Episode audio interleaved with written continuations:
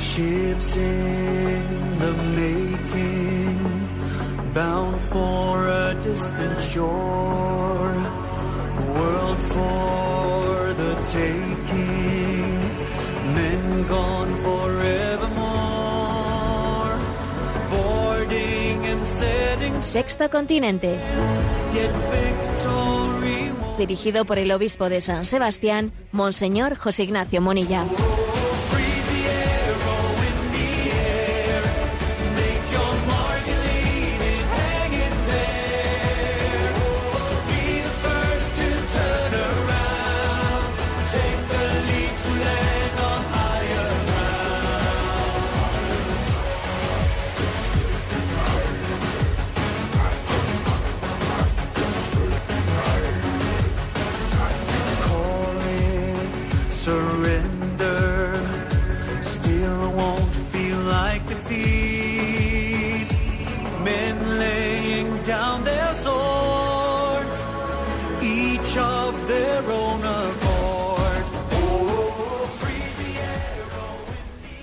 Cordial saludo a todos los oyentes de Radio María.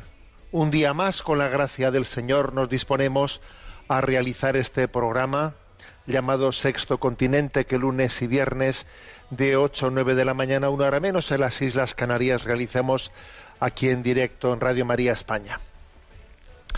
Bueno, hoy, día 27 de noviembre, pues es una conversación muy generalizada entre, entre quienes se encuentran en la calle, pues, o entre quienes ojean los periódicos, ver el eco que ha suscitado el fallecimiento de un futbolista, eh, Diego Armando Maradona. Y bueno, pues eh, eh, el eco tan grande, ¿no? Que un personaje pues como este puede ha podido suscitar en la opinión pública mundial nos recuerda a otros episodios, ¿no? Pues por ejemplo, pues cuando la princesa Diana falleció o Michael Jackson, algún, algún cantante, algún futbolista, alguna persona conocida, algunas, ¿no? Algunas personas que eh, por, por lo que fuera, ¿no? Por lo que fuere, eh, conectan eh, con una con una expectativa eh, de una opinión pública que se siente conmovida y yo recuerdo estos días al ver al ver ese pues ese tipo de reacción no de la opinión pública mundial pues me he acordado del pasaje de Mateo 9:36 en el que se dice que Jesús vio la multitud y sintió lástima porque estaban como ovejas sin pastor ¿eh? ovejas sin pastor yo creo que eh, el hecho de que exista pues una reacción tan conmovida ¿eh? solo tiene una explicación y es la orfandad moral, la orfandad espiritual tan grande en la que se encuentra ¿no? nuestra, nuestra cultura. El hecho de que exista ¿no? pues una falta de referentes. ¿no? Eh, uno no sabe, uno necesita referentes en esta vida. Necesita referentes. Y la carencia tan patente de líderes, eh, de verdaderos líderes, ¿no? porque hay un carisma, un carisma de liderazgo que es necesario en la sociedad es necesario en la vida de la iglesia, es necesario pues en, la vida cultural, es necesario pues entre los filósofos, es necesario entre los políticos, es necesario y carecemos de líderes. Hay una gran carencia eh, de liderazgo en esta sociedad que tiende a ser gris, eh, que tiende a ir imponiendo un pensamiento único en el que obviamente pues no interesan liderazgos que piensen por sí mismos. Y entonces ante esa falta de referentes pues bueno pues es que fijaros no dónde ponemos los ojos pues ponemos los ojos pues que Michael Jackson pues bailaba muy bien que Diego Armando Maradona le chutaba bien al balón que la princesa Diana pues eh, pues, pues, suscita no suscita afecto pues al verse traicionada de esa manera y ella también responde de esa misma manera buscando un amor un amor que no que no se siente satisfecho nunca en esta vida que siente la nostalgia de ser amado de ser amado incondicionalmente no y, y estos son y, y este es el retrato de nuestra sociedad huérfana huérfana moral y espiritualmente y entonces Jesús vio la multitud y sintió lástima porque estaban como ovejas sin pastor. ¿eh? Recuerdo en una ocasión que a Madre Teresa de Calcuta eh, le preguntaron por el, eh, tenía ya bastante relación con, con, con Diana, con la princesa Diana, ¿no? Y le preguntaron por ella, bueno, si no podía ser un tanto frívolo, ¿no? Pues el, eh, esa relación que la princesa Diana podía tener con ella, ¿no? Y ella, bueno, pues hizo una referencia muy, pues muy escueta, pero una referencia bastante clara a que, a que ella, esa princesa Diana, pues era la imagen de un corazón humano que, que intenta amar, que intenta saciar su deseo, ¿no? De un amor incondicional y no, y no, y no lo encuentra porque no ha encontrado verdaderamente a Jesucristo. Y esto es lo que pasa, ¿no? En estos días cuando vemos, pues, eh, manifestaciones totalmente desequilibradas, ¿no? El momento de despedir a un futbolista, cuando lo vimos con un cantante, etcétera, etcétera. Bueno, pues esto es lo que eh, creo que desde nuestra perspectiva debemos de decir, que nuestro mundo necesita a Jesucristo.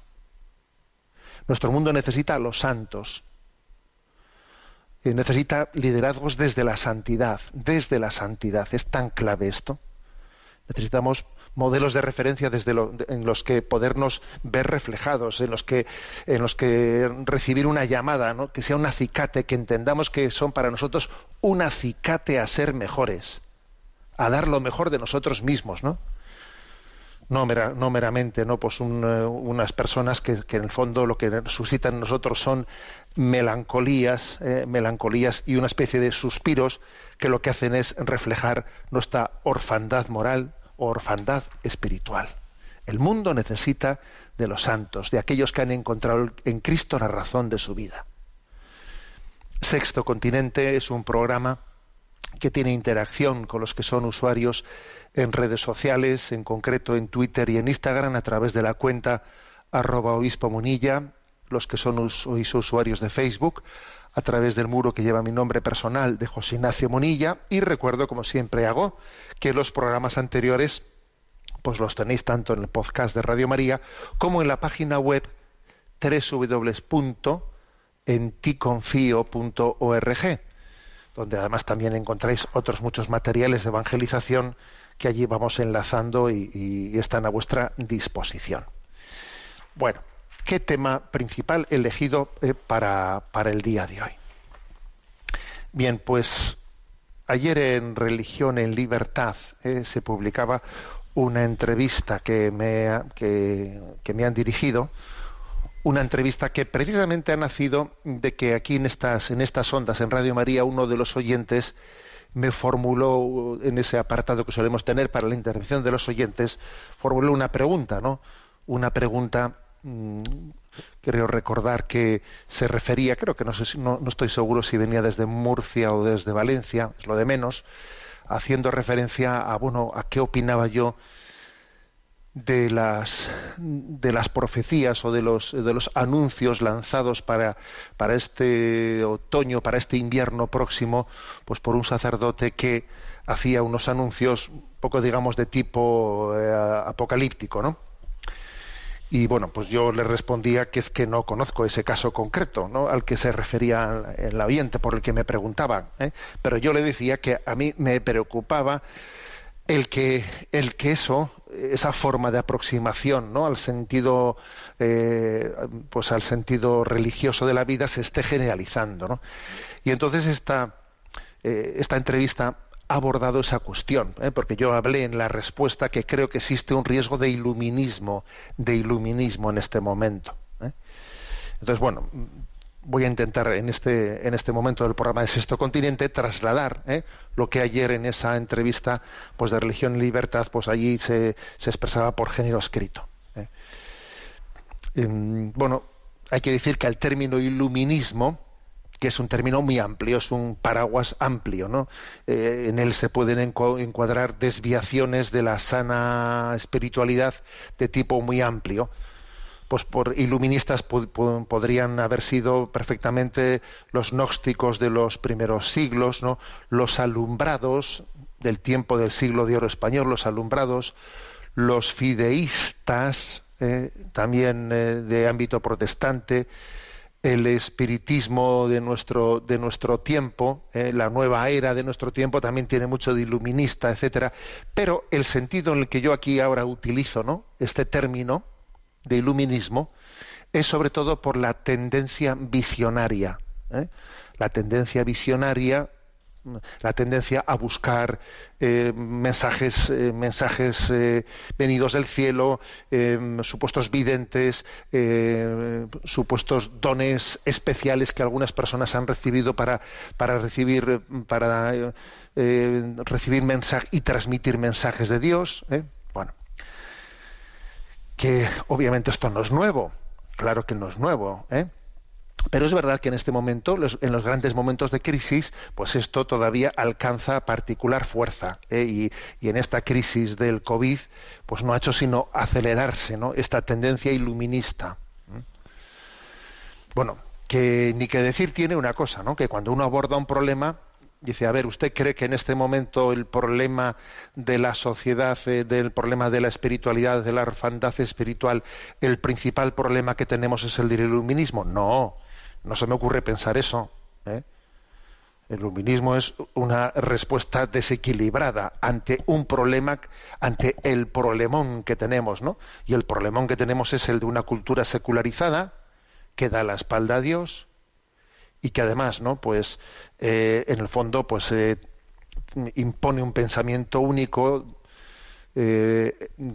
con una ideología bien concreta que ya la conocemos, que es una metástasis del marxismo, que se ha unido al liberalismo y que en este momento es la ideología de, género, que es el pensamiento único, ¿no?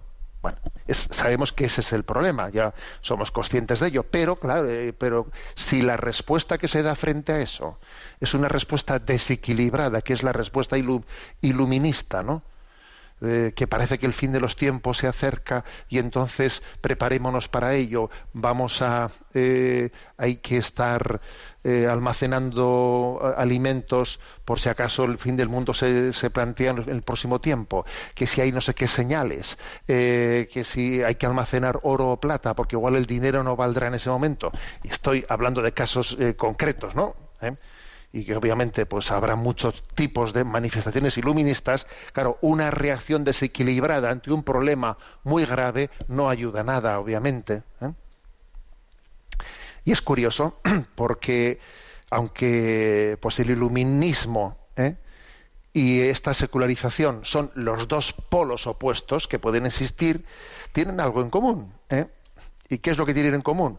Pues un equivocado posicionamiento ante la revelación, porque la secularización lo que hace es rechazar la revelación, ¿no? O mostrarse indiferente ante ella o decir que eso queda para la conciencia privada. Eh, no admite que Dios hable, no admite la revelación que desde la que la Iglesia predica.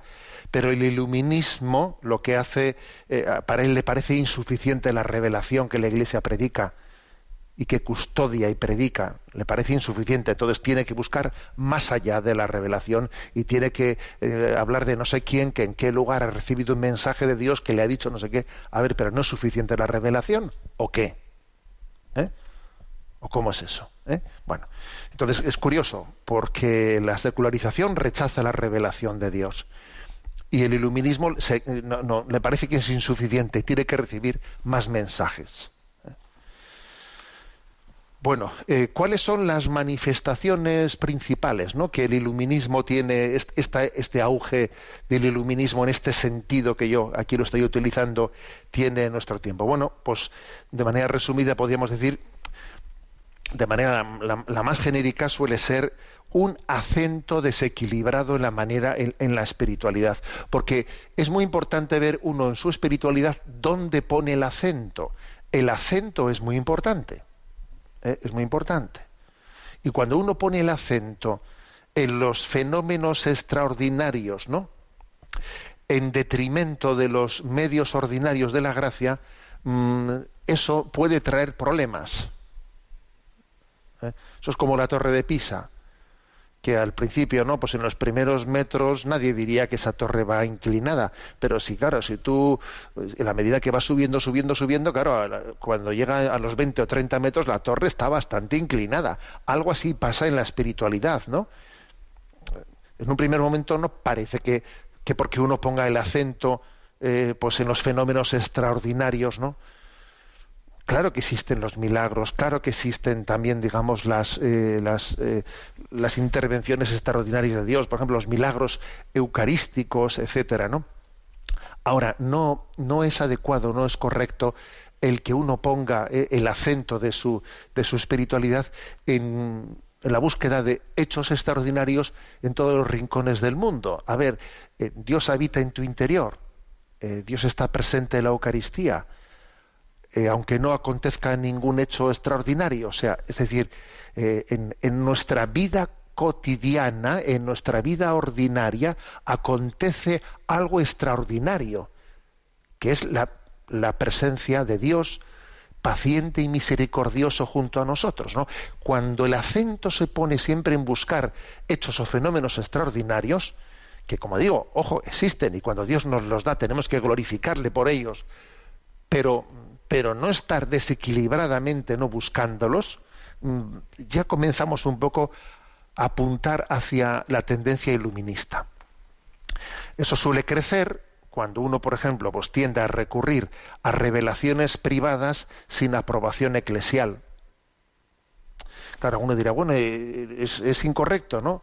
Pues, recurrir a revelaciones privadas que no han tenido aprobación aprobación de la Iglesia. Bueno, la Iglesia suele dar dos tipos de dictámenes sobre las re- revelaciones privadas, ¿no? Cuando no han sido, eh, digamos, aprobadas. Una es no consta la sobrenaturalidad pero bueno, dicen no consta. Y otra que es una, digamos, más determinante, es decir, consta la no sobrenaturalidad. Entonces, claro, pues será más imprudente estar recurriendo a unas revelaciones en las que la Iglesia dijo consta la no sobrenaturalidad, ¿no? Pero incluso aun cuando haya revelaciones en las que la Iglesia ha dicho no consta la sobrenaturalidad, bueno, pues uno podría, ¿eh? o sea, eh, podría legítimamente también creer ¿no? en, en esas revelaciones, pero sin embargo sería imprudente que se apoye, que tenga su apoyatura en ellas. No es prudente que alguien tenga su apoyatura.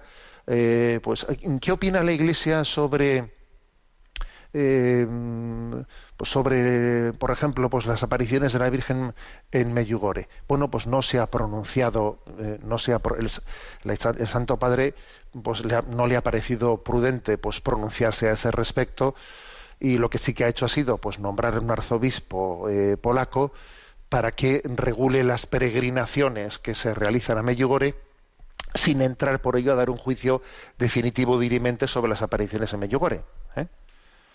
Por, entonces, claro, la, la, pregunta es, ¿y es legítimo, por lo tanto, que, en esta situación un católico pueda él dar, dar fe eh, a las, a las eh, intervenciones de María en Medjugorje? Sí, es legítimo, pero sin embargo sería imprudente que pusiese en ello su apoyatura principal. No, no, no puede estar en ello su apoyatura principal, porque es un tema, eh, es un tema sobre, vamos, en el que no se puede fundar nuestra fe. Nuestra fe se funda en la revelación pública, no en algunas revelaciones privadas. Y esto, esta, esta distinción, este matiz es importante. ¿En dónde pongo yo mi apoyatura principal? No es prudente que las ponga en revelaciones privadas, ¿eh? sino en la revelación pública.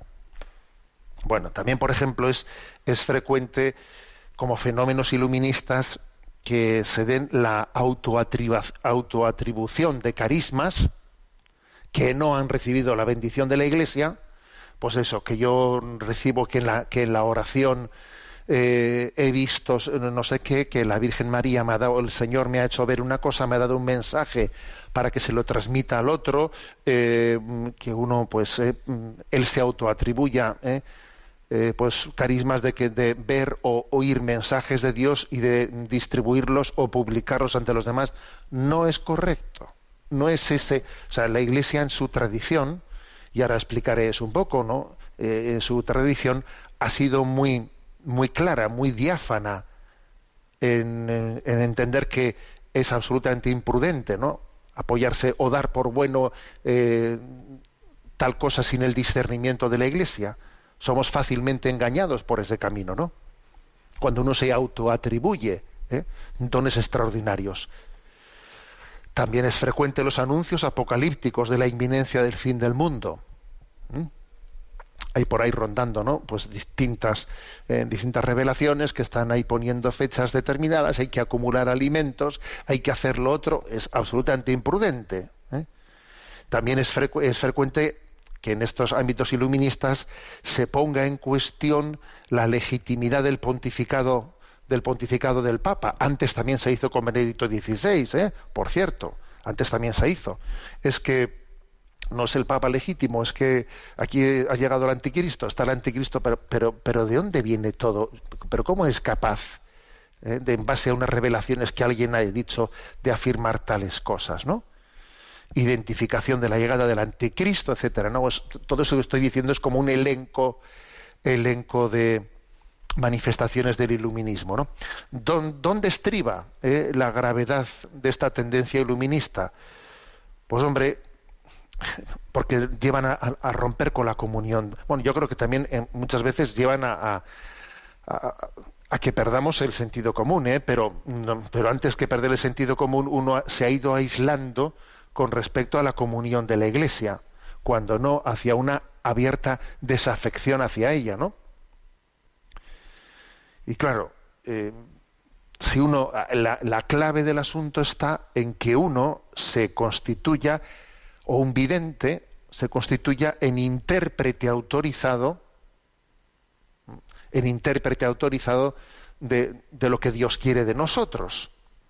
En lugar de dejar que sea la iglesia apostólica, o sea, que Jesús eligió, a la que él le dijo, yo estaré con vosotros hasta el fin del mundo, en lugar de entender que es la Iglesia apostólica la que tiene que discernir la autenticidad de estos fenómenos extraordinarios. Es la Iglesia que tiene que decidir la autenticidad de esos fenómenos, no esos videntes los que tienen que decir si la Iglesia apostólica es auténtica. No, es que estamos dándole la vuelta al calcetín, claro. El que, tiene que discernir la autenticidad de, esos fenómenos eh, supuestos extraordinarios es la Iglesia apostólica, no esos videntes los que tienen que decir si la Iglesia apostólica es verdadera. Claro, le hemos dado la vuelta al calcetín. ¿eh? Entonces aquí el tema clave es la obediencia eclesial, ese es un tema clave. Y cuando uno se sale de la obediencia eclesial y se cree él con la capacidad, porque ha recibido eh, una, inspiración de Dios, cuando se cree él ¿no? con la capacidad de decir, pues aquí el demonio eh, pues está eh, ha engañado a la iglesia en esto y en lo otro. O sea, vamos a ver, uno se acuerda de aquella famosa frase de Santa Teresa de Jesús, ¿no? Que dice ella, a ver, cuidado, hermanas, que yendo solamente yendo en obediencia no seremos engañados, como nosotros no nos, nos creamos con la capacidad, ¿no? de ser yo la palabra de discernimiento última, voy a fácilmente voy a ser engañado por el, por el engañador, que el engañador pues es pues, Satanás, ¿no? Entonces es clave, eh, es clave el principio de obediencia en la vida de la Iglesia. Yendo en obediencia no seremos engañados, ¿no? Eh, en esa entrevista yo recurrí a una sentencia inolvidable de Santa Catalina de Siena, ¿eh? que, por cierto, una gran mística, con muchos fenómenos extraordinarios, al igual que Santa Teresa de Jesús. Porque, ojo, los, uno ve que la historia de la Iglesia los, santos que han tenido dones místicos muy especiales, Santa Catarina de Siena, Santa Teresa de Jesús, ¿eh? vivieron en, absoluta obediencia en el seno de la Iglesia. Y todos sus dones extraordinarios los pusieron en manos de la Iglesia para que los discerniese y no, ¿eh? y no los airearon, ¿eh? no los airearon fuera de esa obediencia de la Iglesia. Y claro, la manera de proceder es importantísima para discernir, para discernir las cosas. ¿eh?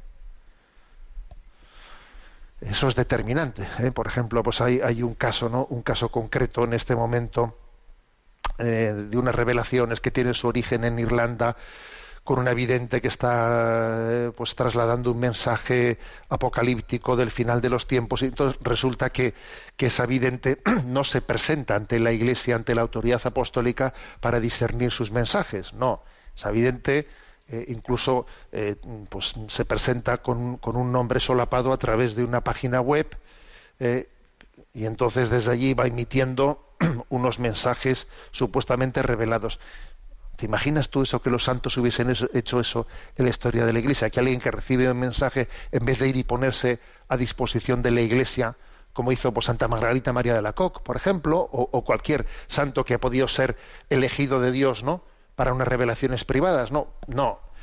El no ponerse en manos de la Iglesia para el discernimiento y el empezar, ¿no? Pues a autoatribuirse unos carismas y, difundirlos de manera, de una manera aeclesial, eh, ya con eso me lo has dicho todo. Ya con ese procedimiento uno entiende que, que, no, que, no, que no vamos bien, que no caminamos en la obediencia de la Iglesia. ¿no? Bueno, me he ido un poco eh, por un lado porque estaba, quería eh, citar explícitamente una palabra de Santa Catalina de Siena sobre la obediencia que dice ella. Nadie puede llegar a la vida eterna sino obedeciendo.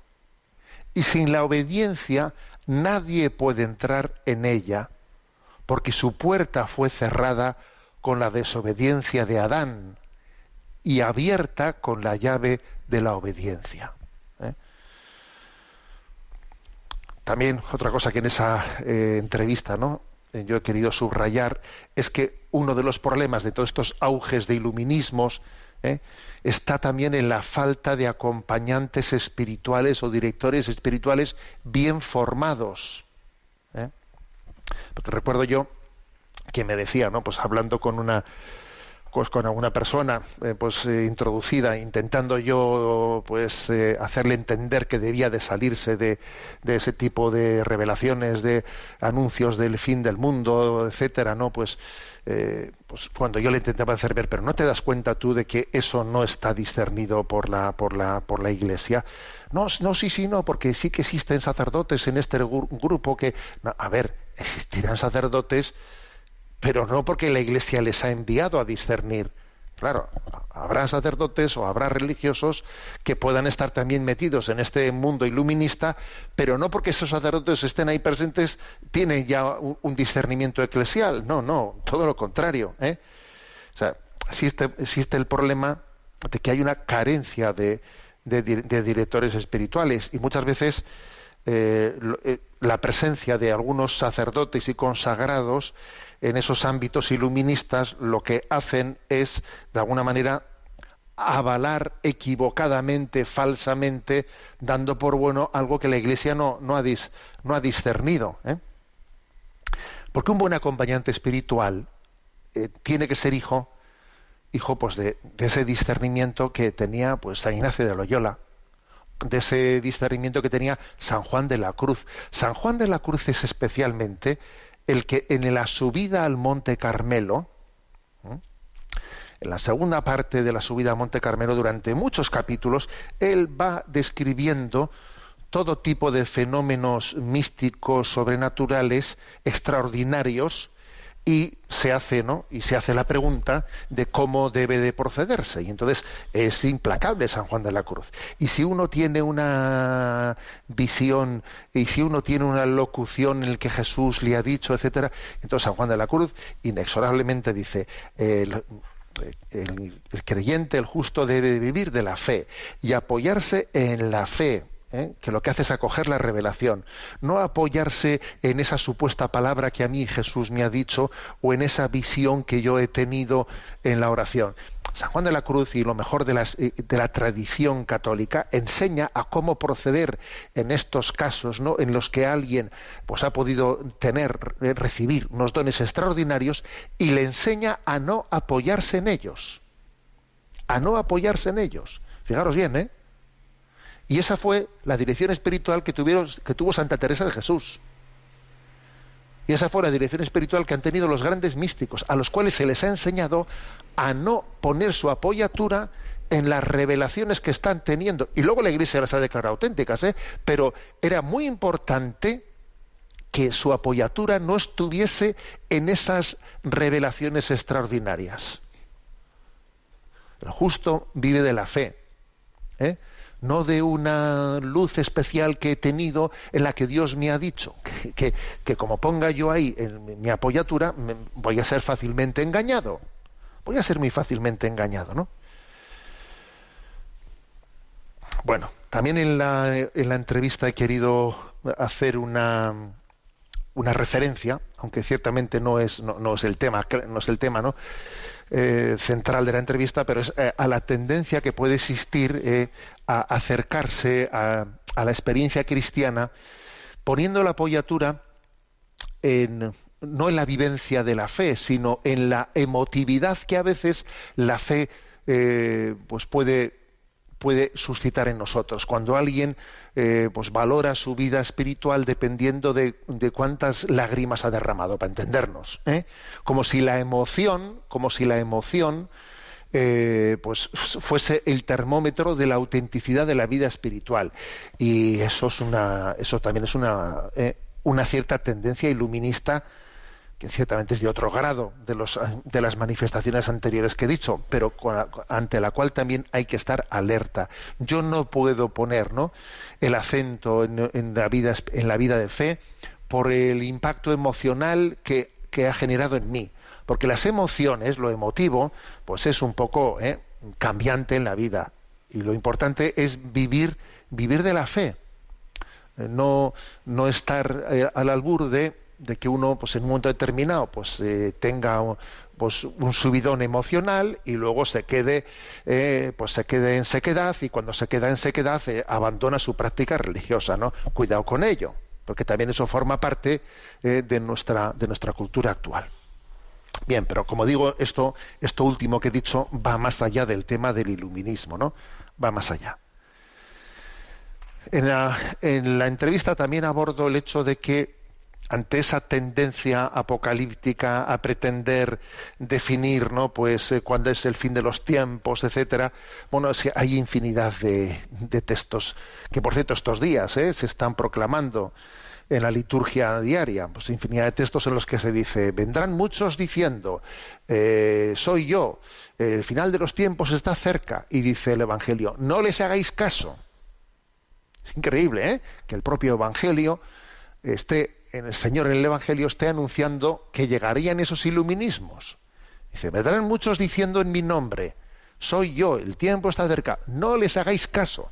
Lo dice el Señor en el Evangelio. También dice, nadie sabe ni el día ni la hora. Y también dice, el reino de Dios no vendrá espectacularmente. A ver, es palabra de Dios. El reino de Dios no vendrá espectacularmente. ¿Eh? Bueno, pues entonces, ¿qué sentido tiene eh, el estar, no, pues eh, prediciendo, no, por los signos del final de los tiempos, que va a ser más pronto, va a ser más tarde? ¿Qué, sentido tiene eso? Más aún, ¿por qué darle tanta importancia a cuándo va a ser el final de los tiempos? Si en definitiva uno se puede morir hoy mismo, y si yo me muero hoy, pues para mí el final de los tiempos ya habrá llegado, ¿no? O sea, quiere decir que no creo que haya, eh, para, para mí en concreto, que, que hoy vaya a ser la parusía o que hoy me vaya a morir yo, pues es que al final no creo que la parusía sea tan clave y determinante, porque nuestra muerte, cuando el Señor viene a buscarnos, ya está, estamos en ese momento, eh, pues en el último momento de nuestra vida. Pues entonces, ¿a qué, ¿a qué tanta importancia de cuándo pueda llegar a ser el fin de los tiempos? Bueno,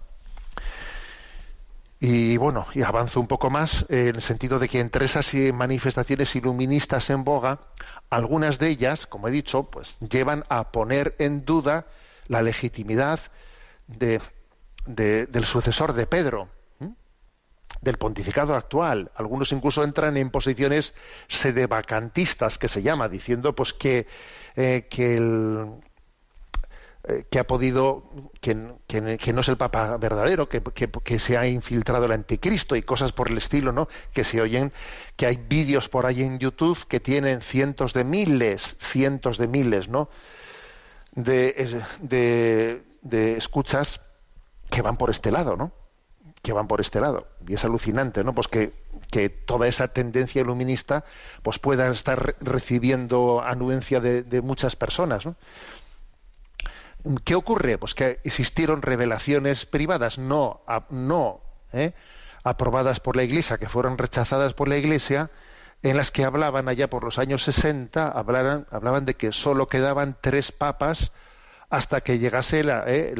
el fin de los tiempos. ¿Eh?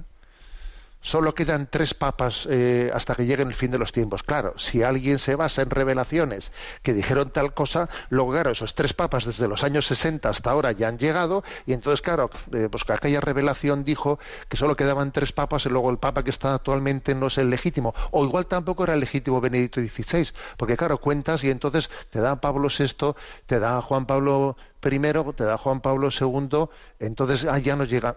A ver, es que, pero, pero para empezar, ¿quién dijo eh, que, aquella manifestación de que solo quedaban tres papas, quién dijo que tal cosa era cierta? ¿La Iglesia aprobó acaso tal, tal, tal afirmación o qué? Claro.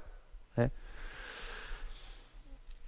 Yo, eh, una cosa que he dicho en esta entrevista es que con esto no quiero decir que a los católicos no les asista el derecho y el deber de ejercer la corrección filial hacia sus pastores, por cauces adecuados. Claro que si eh, los obispos cometemos errores, debemos de ser también corregidos por los fieles. ¿eh? Un fiel tiene derecho también filialmente a corregir a un obispo y al Papa mismo ¿eh? en errores que pueda cometer. Eso es una corrección filial que se hace por los cauces adecuados, obviamente, porque el cauce adecuado es muy importante. Yo una cosa que le tenga que decir a mi padre, no la suelto en un periódico dando una patada, no, sino se, me dirigiré a él, rezaré. Bueno, una cosa es que esto sea así, ¿no? Pero otra cosa, otra cosa distinta es que en estas tendencias iluministas, pues se hacen afirmaciones increíbles de que este es el anticristo, esto es no sé qué, y van por unos derroteros de desafección absoluta, ¿no? Hasta el punto de ver la acción del anticristo en la, en la jerarquía de la Iglesia. Entonces vamos fatal, vamos fatal, ¿no? Y por último, en esa entrevista, pues yo lo que he querido subrayar es, a ver, repito lo que he dicho al principio, ¿eh? que yo soy consciente de que el problema principal que tenemos es de la secularización, el del relativismo, el de la dictadura del relativismo, una imposición de una ideología atea, sin Dios, etcétera. Ese es el problema. Pero claro, el que entre nuestras filas de creyentes haya respuestas desequilibradas de este tipo iluminista no nos hace ningún favor. No nos hace ningún favor. ¿eh? Entonces una pregunta es cómo ¿Cómo hay que ayudar a la gente que roza a estos ambientes iluministas? ¿Cómo hay que rozarle? ¿no? Bueno, pues la verdad es que es, que es importante ¿no? que estemos cerca de ellos y les ayudemos, que no les, que, no les sigamos. Eh, que, no que no les sigamos la corriente, obviamente, que no les alimentemos en esa tendencia iluminista, que les hagamos, que, que, les manifestemos con claridad que tenemos que ir de la mano de la Iglesia, que tenemos que ser hijos de la Iglesia, que existe la promesa del Señor de que custodiará la Iglesia, que el poder del infierno no la derrotará, y que tenemos que ser hijos de obediencia y confiar en el discernimiento de la Iglesia, que fuera de ese discernimiento somos muy vulnerables, ¿no? Porque cada uno eh, pues va por su lado y es fácilmente manipulable. Bueno, pues esta es eh, una pequeña, ¿no? Pues no, no una pequeña, no, una bastante extensa referencia de la entrevista no ayer publicada en Religión en Libertad y ahora pues creo que es un buen momento para hacerme eco de, una canción que me ha enviado pues Marcela de María y Campos, cantautora, ¿no? Pues que ella vive en Roma, es del movimiento Regnum Christi y ella con motivo del centenario de la consagración de España al corazón de Jesús compuso esta canción, que verdaderamente es eh, entrañable, Corazón de carne, corazón de Dios. ¿Cómo se puede decir al mismo tiempo corazón de carne y corazón de Dios. Es que Dios se ha hecho carne. Es que esta es, esta es la encarnación. Esto es lo maravilloso, ¿no? Por eso os invito, ¿no? A orar mientras que escuchamos este canto, corazón de carne, corazón de Dios.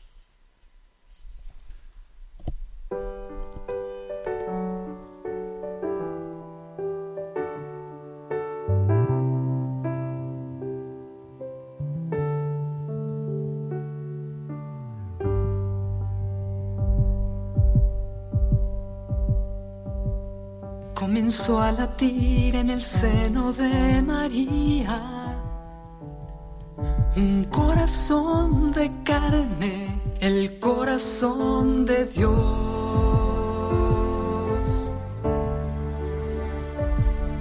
Es un corazón que goza cuando ríes, que sufre cuando lloras, que sabe consolar,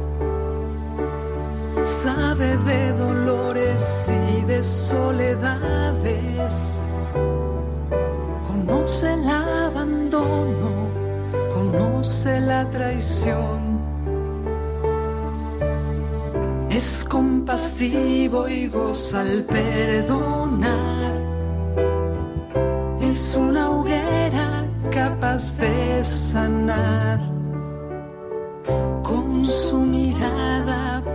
transformar.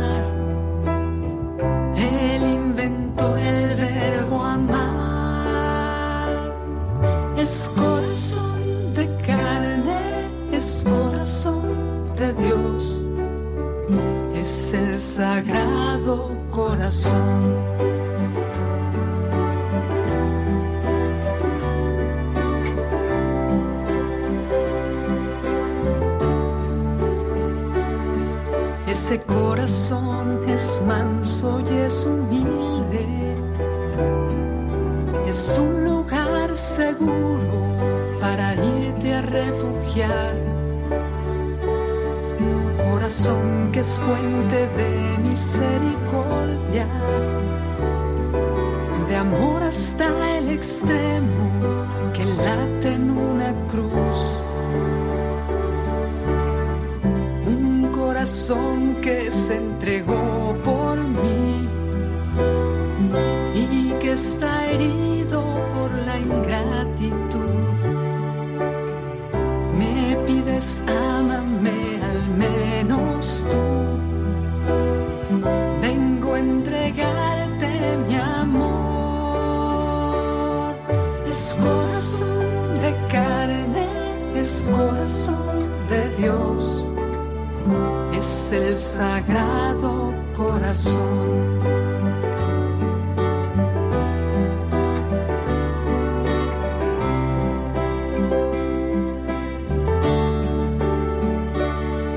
En tu costado abierto quiero entrar y con el alma de rodillas reparar.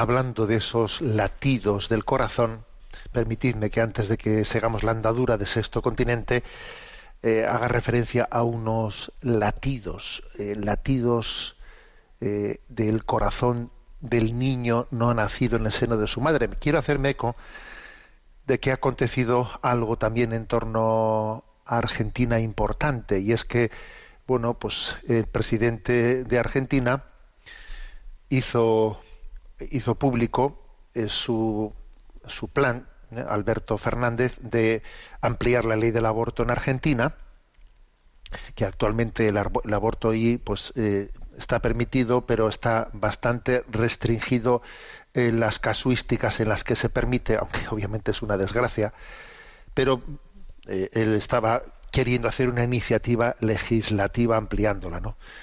Entonces, bueno, pues una diputada de, de Argentina ha escrito al Santo Padre, Victoria Morales, haciéndose eco de que un grupo de madres de, eh, humildes, ¿no? de unas villas, de dos villas de Buenos Aires, villas que llevan allí a los barrios, eh, a los suburbios más pobres, han escrito al Santo Padre pidiendo que, que interceda ¿no? contra esa iniciativa de ampliación del aborto.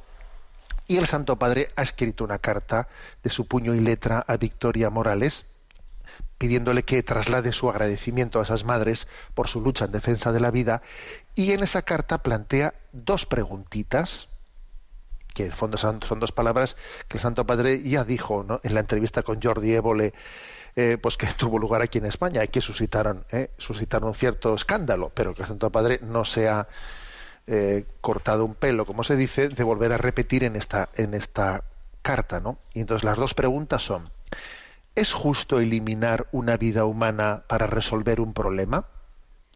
¿Es justo alquilar un sicario para resolver un problema? ¿Mm? Son las dos preguntas que plantea ¿no? el Santo Padre.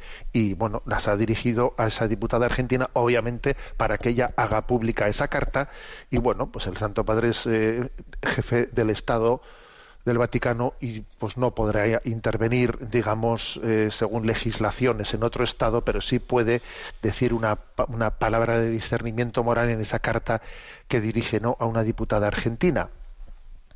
¿Es justo eliminar una vida humana para resolver un problema? ¿Es justo alquilar un sicario, un sicario para resolver un problema? Y yo sé que a mucha gente le, escocerá ¿no? que el Santo Padre hable de sicario de una, que le llame un abortista un sicario. Pues sí, vamos a llamarle sicario, las cosas por su nombre. Porque un sicario es alguien que mata por dinero. ¿Mm? Y las clínicas abortistas también es un negocio ¿eh? en el que se mata por dinero. Luego, bueno, pues es justo alquilar un sicario para resolver un problema. El presidente Alberto Fernández en una entrevista había manifestado, bueno, pues que él tiene que ser eh, presidente de todos los argentinos, no solo de los católicos, y entonces que él tiene que eh, pues legalizar sobre el aborto, ¿no? Y además dijo él, espero que el Papa no se enoje, porque él sabe cuánto le admiro y le valoro, y que entienda que tengo que resolver un problema de salud pública. Dijo eso el presidente. Espero que el Papa no se enoje y lo entienda, porque yo tengo que ser eh, presidente de todos los argentinos, no solo de los católicos. Y el Papa en esa carta recuerda, como quien no dice nada, que el aborto no es un asunto primariamente religioso, sino que es de ética humana, anterior a cualquier confesión religiosa. Bueno, quiere decir que hay maneras de responder las cosas, ¿no? Y bueno, pues esta ha sido una pequeñita carta de pocas líneas publicada por eh, esa diputada que es la que ha recibido la carta del Papa y ahí queda para la eternidad estas dos afirmaciones. ¿Es justo alquilar un sicario para resolver un problema? Y la otra afirmación es, a ver, el, el, aborto no es un asunto primariamente religioso, es de ética humana, anterior a cualquier confesión religiosa. Bien, era una noticia que quería compartir porque me parece muy interesante. Y vamos a tener nuestro rincón mm, para Chesterton. ¿eh? Dentro de, de, estos aforismos de Chesterton, hoy vamos a hablar del aforismo del divorcio. ¿Qué cosas decía Chesterton del divorcio? Muy interesantes, ¿eh? Muy interesantes. Bueno, primera frase contundente sobre el divorcio. Incluso si el divorcio no es, no es un pecado, si no fuera un pecado, dice, es ciertamente una desgracia. Es, curioso esta aproximación al tema. Es que los católicos están en contra del divorcio. A ver, si no es que, como decía Santo Tomás, ¿no? Si no es que sea malo porque es pecado, porque mi religión me lo prohíbe. No, no. Es que es pecado porque es malo, que es distinto. No es que sea malo porque es pecado. No. Al revés. ¿Eh? Es pecado porque es malo. El problema no está en que es que mi religión me prohíbe el divorcio. No es que te lo prohíba tu religión. Es que, como dice él, es que es una desgracia es que es una desgracia, ¿no? Repito esta expresión, incluso si el pecado no fuese un pecado, perdón, incluso si el divorcio no fuese un pecado, es ciertamente una desgracia, ¿eh? es una manera importante de acercarse a la realidad.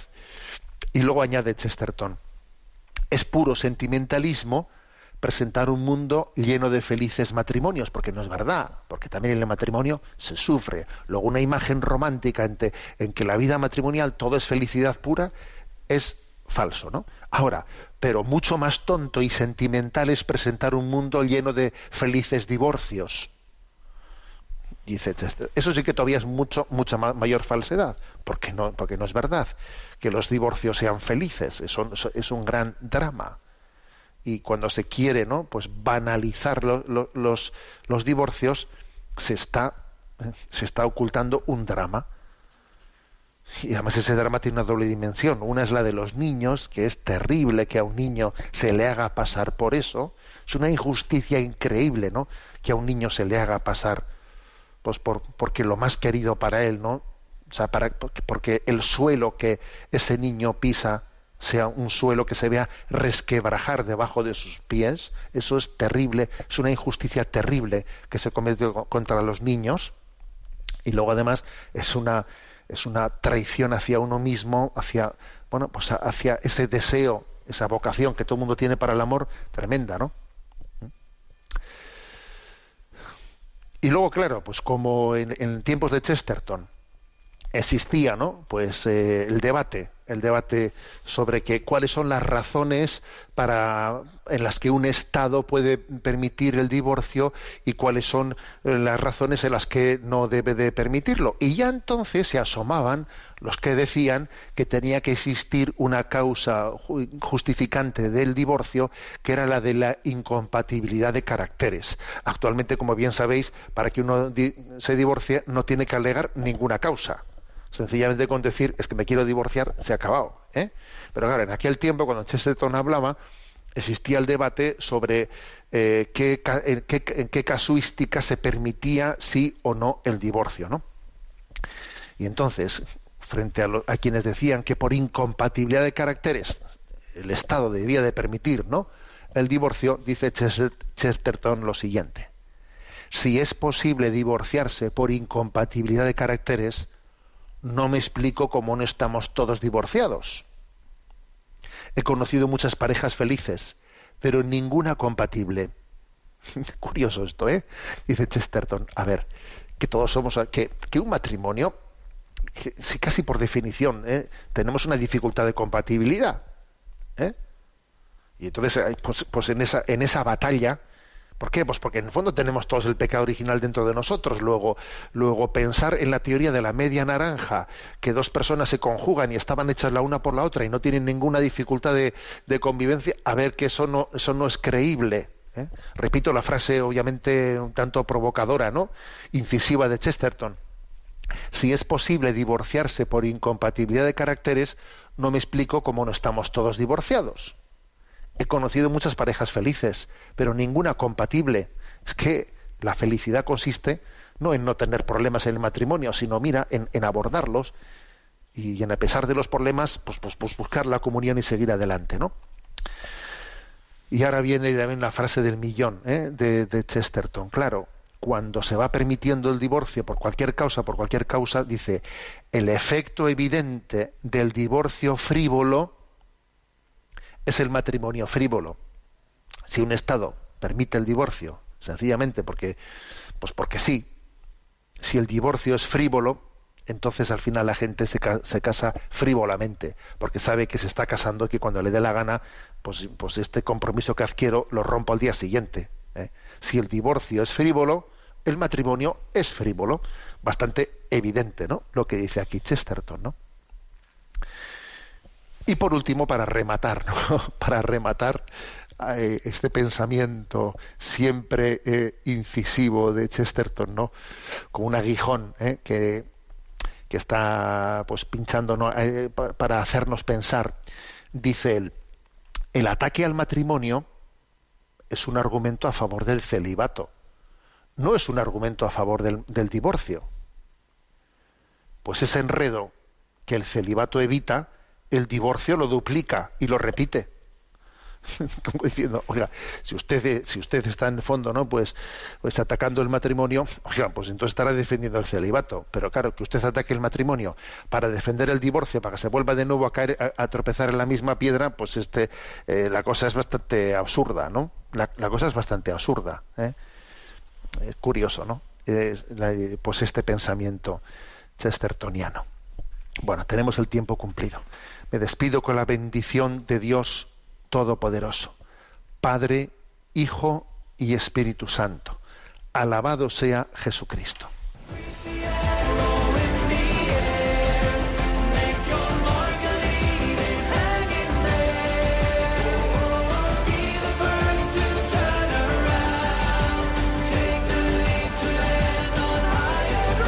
Y así finaliza en Radio María, Sexto Continente un programa dirigido por el obispo de San Sebastián, Monseñor José Ignacio Monilla.